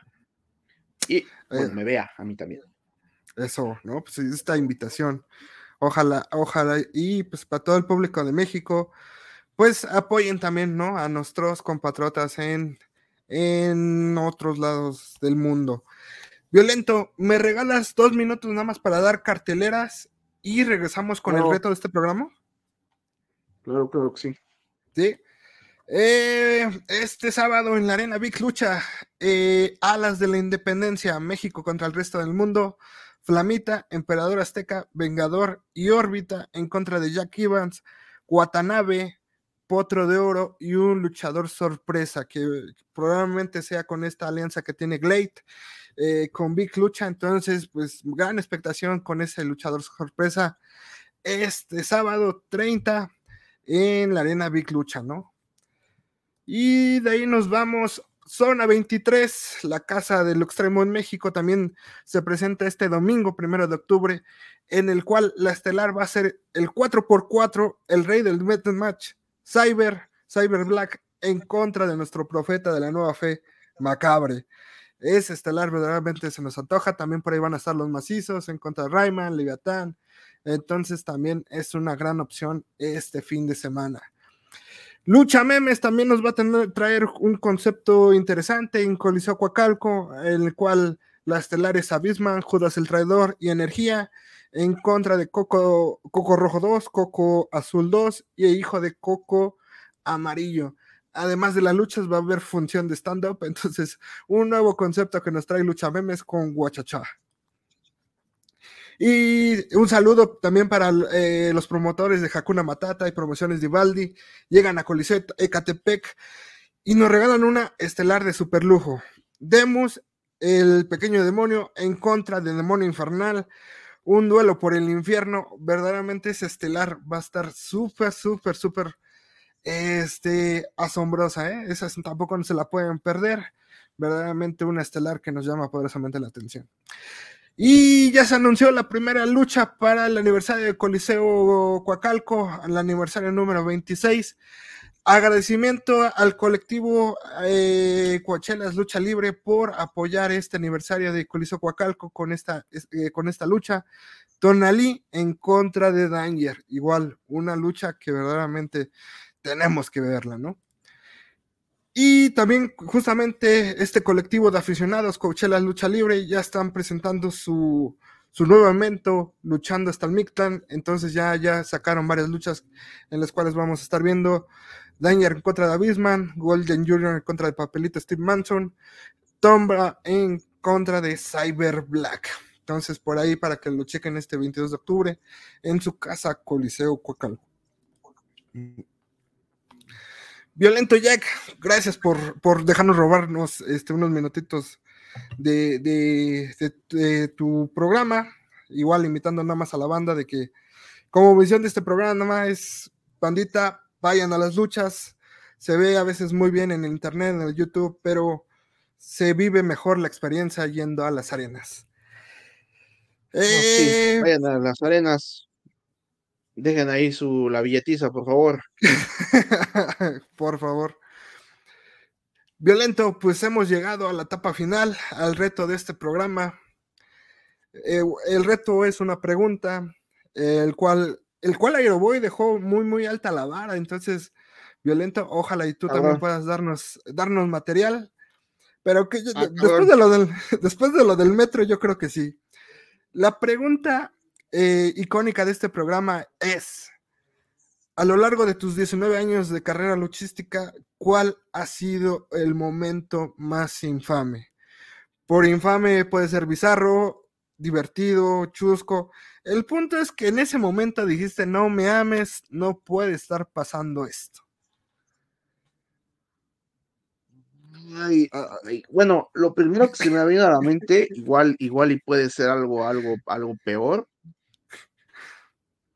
eh, hace rato te platicaba de cuando me convertí en campeón de Freedoms, la, primera, la primera ocasión. Entonces yo andaba en mi, pinche papel así, todo empoderado, todo fuerza, power mexicano, monstruo de la lucha extrema y, y así, bien cabrón, ¿no? Y recuerdo que ese día luchamos en Hiroshima, fue precisamente en Hiroshima que luchamos el público, un público muy, muy callado. O sea, yo sé que la gente tiene esta imagen del público de, de, Tokio, un público muy callado, pero el público de Hiroshima, no, o sea, aquí te dice, quítate que ahí te voy, ¿eh? O sea, esa gente no se prende con nada. O sea, sí se prende, pero son muy, muy callados, son solo de aplaudir. Pues ya. Termina el combate, era una lucha de lámparas y tabla de navajas de rasurar entre Jun Kasai y Daisuke Masaoka en contra de Violento Jack y Miedo Extremo. Ganamos, yo gané, me acuerdo que si ustedes llegan a ver una foto de Masaoka, tiene en el pecho como unas varias este, cortadas como muy paralelas y muy específicas, como que muy bonitas en, la, en la, proporción de estar.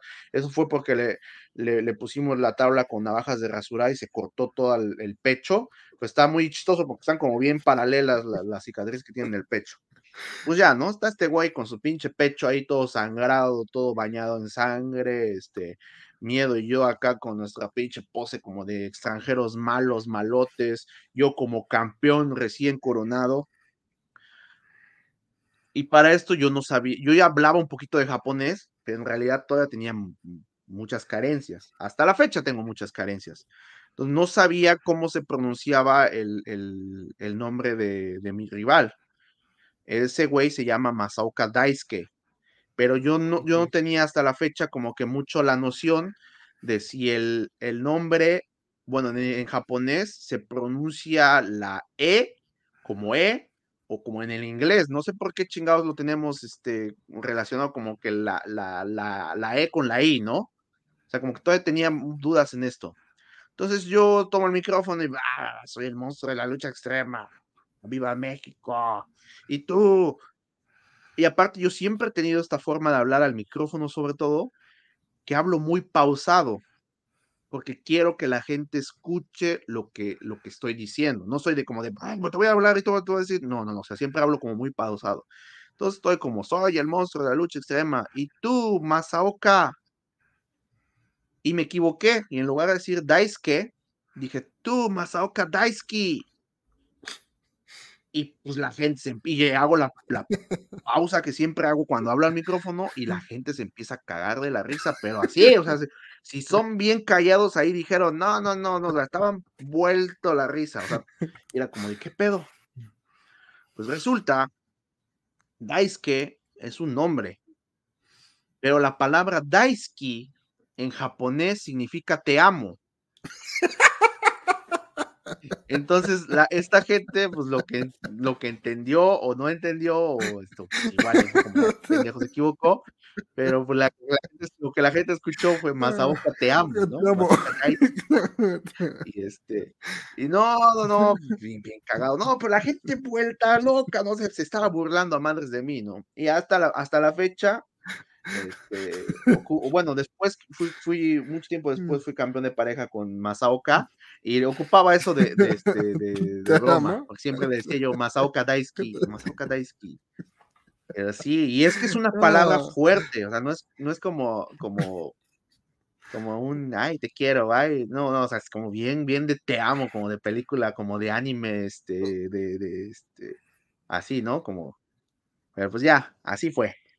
Eso yo creo de, lo, de los peores momentos que se me vienen ahorita a la mente. Igual, igual hay algunos no tan divertidos o no tan, tan chuscos, pero es de los que se me vienen a la mente que sí dije, no, trágame tierra, por favor. Estuvo, estuvo chido, este, estuvo chido, estuvo cotorro. ¿no? no, y pueden marcar una carrera, ¿eh? Si no, pregúntale al cibernético y su My Mallet.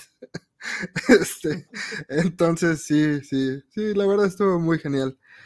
Eh, violento, pues no sé. espérame, espérame. me, ah, acabo de recordar otro, creo, creo que me, acabo de recordar otro. Yo creo que este, este igual, creo que me pasa lo mismo en español y en japonés. Porque recuerdo que una vez, igual en DTU, terminando una lucha, cuando Mike Segura era campeón, y te digo, yo siempre he tenido esta, esta forma de hablar muy pausada, y no sé por qué no hablo como, como estaría hablando aquí contigo, sino como que cambio las palabras, es algo que ni siquiera sé por qué lo hago, pero en lugar de decir, por ejemplo, vamos a luchar, digo, luchemos tú y yo, o sea, como que lo, lo cambio las palabras, como que les trato de dar un, un, poco más de impacto, luchemos tú y yo, tú y yo en el ring, o como que trato de hacer este tipo de cosas. Y recuerdo que un día, con Mike Segura, cuando él era campeón de, de, de DTU, le dije, le dije, Mike, y yo esperaba decirle, yo quiero contigo una lucha extrema, mano a mano por ese campeonato. Pero como mi forma de hablar es pausada, lo que terminé diciendo es, Mike, yo quiero contigo. Hice una pausa y la gente se cagó de la risa. No, no, me llovió de todo. Uh, se dio cuenta. Oh, es así igual, fue como de no, mames. O sea, me pasa lo mismo en, este, en español y en japonés. Yo creo que ahí, ahí ha, de haber algún tema inconsciente, reprimido. Sí, pero bueno. Ay, no, lo tuyo no son las pausas dramáticas. ¿No? Lo tuyo no son las pausas dramáticas, más bien. Eh, igual, ¿no? Este, a lo mejor da rápido, violento. Eh, nos puedes platicar un poco del Compares Extremos Podcast, este me encanta este concepto de eh, experimento eh, en audio, donde tú puedes escuchar desde las mejores novelas en la época de los noventas en Tulancingo hasta todo lo que hay en bambalinas en la lucha extrema. A mí, a mí como aficionado me encanta. Pues, eh, para toda la gente que le interese, tenemos un podcast, Aeroboy y su servidor el Compares Podcast, nos pueden seguir en, YouTube, estamos, bueno, mi canal de YouTube es Violento Jack, lo pueden buscar así, pero pueden buscar este, como tal Compares Podcast. También estamos en Spotify, entonces para ahí que nos dejen su like, su comentario, sobre todo dejen los comentarios porque mucha gente escucha los podcasts, escucha los capítulos y no comentan y eso es como que nos, nos pone ahí medios tristes por favor, dejen ahí su comentario. Y sí, es un proyecto que comenzamos Aeroboy y yo hace, hace un año, hace un año fue que comenzamos, precisamente porque yo estaba, estaba no internado, pero estaba aislado. El primer, el primer capítulo del Compares Podcast lo grabé este, cuando estaba en mi cuarentena por COVID. Entonces, así, así comenzó. Gracias al COVID comenzó el, el, el Compares Podcast. Y ya llevamos 40 episodios, 40 capítulos del Compares Podcast, ahí grabándolo. Y pues es una plática mucho, mucho, mucho más este, tranquila, mucho más grosera. Se nos escapan mucho, muchas palabras, muchas malas palabras, sobre todo Aeroboy. Entonces, para que se den una vuelta por ahí, den su like y síganos en este Compares Podcast. Gran, gran, gran, este, gran experimento. A mí, a mí verdaderamente me encanta, ¿no? Hablas de lucha libre y, a veces se les escapa otros temas como de actualidad eh, señorial, como, como nosotros los señores lo somos. Eh, yo recomendaría el de, ¿qué? Lucha, Cheve y eh, Fayuca. Lucha, Cheve y Fayuca, ¿no? Eh, no, Lucha y Fayuca. Ese como, como aficionado a la lucha libre que soy, como este todo, que me encanta coleccionar cosas, creo que fue mi capítulo favorito. Entonces, igual, por ahí. No sé si tengas algún, algún capítulo favorito tú, Fíjate que me gustó mucho el capítulo. Hay uno que se llama Disque Hablando de Cine, ese capítulo me gustó mucho grabarlo porque a mí me, me gusta muchísimo el cine, o sea, es creo que de las cosas que más disfruto y este y hablar como que de un tema ah, totalmente diferente a la lucha a la lucha libre eh, que de momento sí metíamos como que ciertas cosas este pues sí como que a, adentrar estos dos mundos es algo, algo que me, gustó, pero igual como que ese capítulo no tuvo tanta, tanta repercusión como otros, lo que a la gente le gusta mucho cuando hablamos de, lucha extrema como tal, es, ha sido de los, los capítulos que los más vistos son cuando hablamos de lucha extrema. Yo creo que el, el más visto en Spotify es el de El dolor de la lucha extrema, y también es muy visto el, de lo que nos caga de la lucha extrema, esos son de los más vistos. Y obviamente el primero, el de máscaras, también ese, ese ahí tiene mucha, pues hay mucha, mucha gente que le ha gustado. Entonces, ahí pueden pasar a, checarlo. Están las playlists en, en, este, en YouTube y les digo que también en Spotify nos pueden checar, nos siguen, síganos. ¿Y tus redes sociales, Violento? Facebook, Violento. Sí, casi, casi, casi casi donde, cualquier red social que exista pueden encontrar Violento Jack, estoy en todas.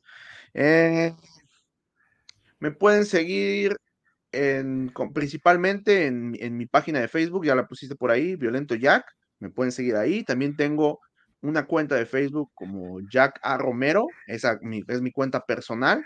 Eh, pero esa no la ocupo ya mucho, porque nada más me, la ocupo ahí para este, quejarme de cosas.